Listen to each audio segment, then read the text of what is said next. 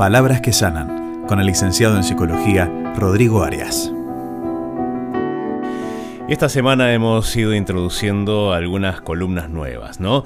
Y falta estrenar todavía la de los viernes con el licenciado en psicología Rodrigo Arias, nuestra columna Palabras que sanan. ¿Qué tal Rodrigo? ¿Cómo te va? Hola Claudio, un gusto saludarte y estar aquí de 2 a 5 en un... Gracias por reservarme el mejor turno de la semana. El mejor turno. La verdad que sí, viernes. Qué día lindo el viernes. Eh, difícil porque hay que llegar hasta el viernes, ¿no? y bastante intenso suele ser para, para llegar con todo, pero qué lindo que es viernes. Pero con toda la ilusión del fin de semana. Sí, sí, gracias a Dios por el descanso del sábado, el fin de semana que está llegando. Bueno, así que eh, gracias por este espacio. No, gracias a vos, Rodrigo, por aceptar formar parte de esto. Y bueno, temas que hacen a la salud mental, emociones, las cosas de corazón. ¿Qué tenemos para hoy? Bueno, la idea es esa, en este espacio de los viernes que hemos titulado Palabras que sanan Queremos dialogar, reflexionar juntos acerca de la conexión que, existe entre nuestra salud emocional y espiritual, ¿no? Bien. Este, a partir de, en lo posible, temas de actualidad o simplemente temas que son de actualidad cuando se trata de cosas que nos pasan. Claro, ¿no es cierto? Sí, sí, sí. Entonces, em, esta semana, Claudio, apareció una, una nota de esas notas de color que suelen publicar los diarios y me llamó la atención y veo que a bastante gente le llamó la atención. Eh, apareció en uno de los diarios de mayor prestigio de nuestro país, de más circulación, con el siguiente título. Siete emociones que sentíamos los seres humanos y que ya no existen. De una me llamó la atención. No sabía que había emociones en vías de extinción. Ahí está, ahí está. Bueno, eh, eso me llamó la atención y por lo que veo a varios lectores les llamó la atención esto de que como emociones que sentíamos y que ya no existen, em, y, generó reacción, dio bastante que hablar este artículo. Sí, como para no. Y sí, eh, rápidamente algunos reaccionaron planteando que las emociones no cambian, eh, que lo que puede cambiar en todo caso es la, es la forma de entenderlas, eh, de conceptualizarlas, de nombrarlas, de clasificarlas si se quiere, pero... La verdad que desde que somos seres humanos, la tristeza es tristeza, la alegría es alegría y, y, eso nadie te lo puede negar. Bueno, el artículo explicaba, por ejemplo, que en el medioevo existía una emoción llamada asedía. Ahí lo agarré, no le suena, ¿no? Asedía. ¿No se ha sentido ¿Qué sería? Asedíaco. Hace días que no te veo. bueno, no es esa exactamente. Esa sería la extrañeza. Ah, no, no, es esa. No, esta es asedía sin H, con C, acento en la I. Bueno, la asedía era algo como la desazón, el desgano, la apatía de los monjes debido a una crisis espiritual. Mm, era como un estado mm. depresivo de los religiosos. ¿Sí? En la Edad Media se usaba, parece, este término, este concepto. Eh, bueno, y el artículo también menciona em, otros estados emocionales que supuestamente ya no, nos afectan, y acá sí es donde eh, ya em, eh, uno no puede estar de acuerdo, me parece, porque mencionan el frenesí, y ese sí nos suena. Si bien es una palabra que obviamente ya no se la usa mucho. Cada día a la mañana, en la hora pico, yendo al trabajo. Exactamente. Si eso no es frenesí. Yo esta semana usted lo vi con bastante frenesí en algún momento, en algunos momentos, ¿no? ¿Quién no?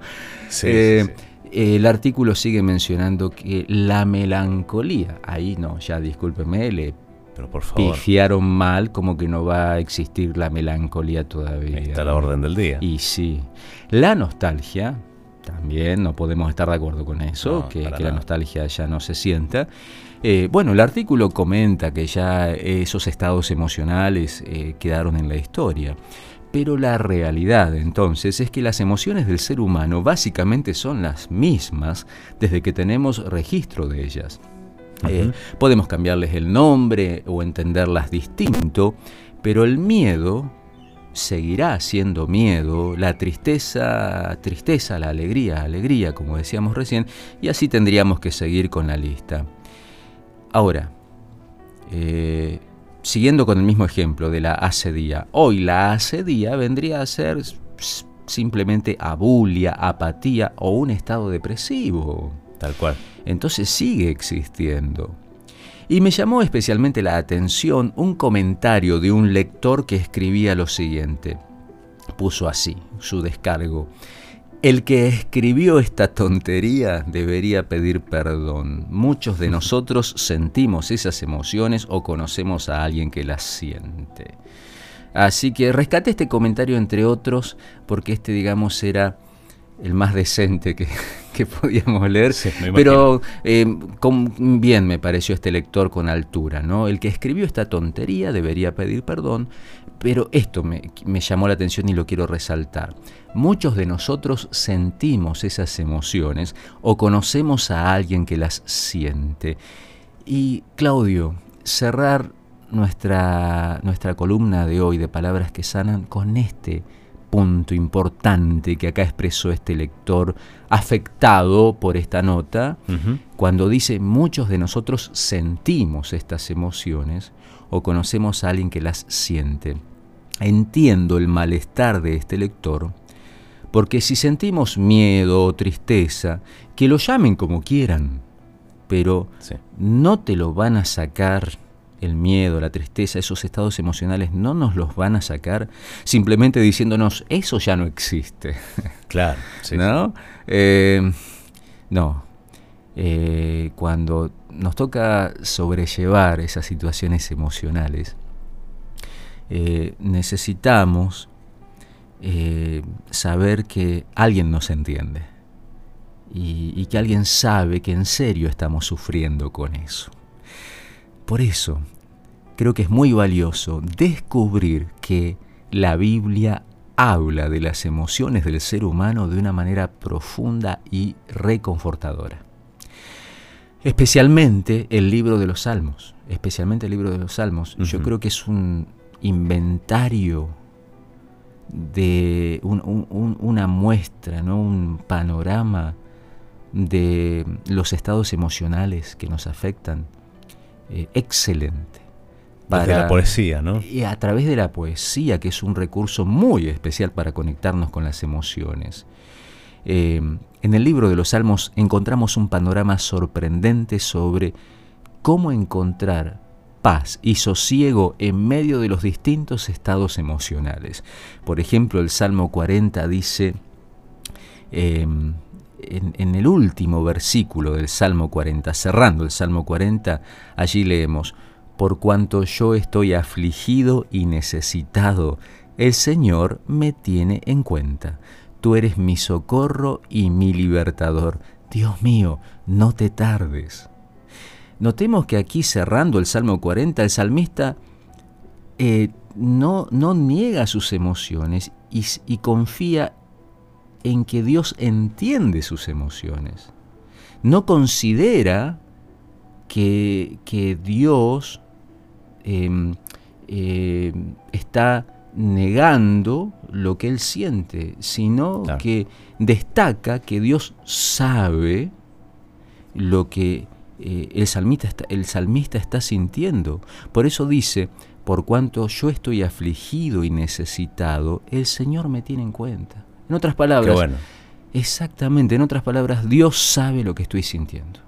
Dios sabe que estoy afligido y necesitado y por eso me tiene en cuenta y Él es mi socorro y mi libertador. Dios mío, no te tardes.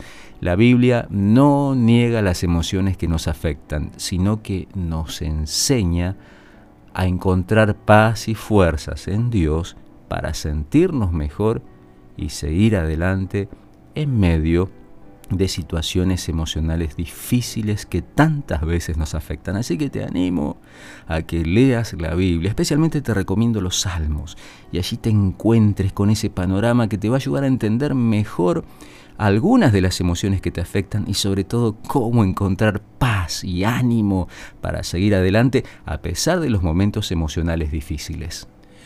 Muchas gracias, Rodrigo, por compartir con nosotros estas palabras que, bueno, ayudan en los altibajos que trae la vida de cada día. Con mucho gusto y bueno, feliz viernes para todos. Feliz viernes, será hasta la próxima.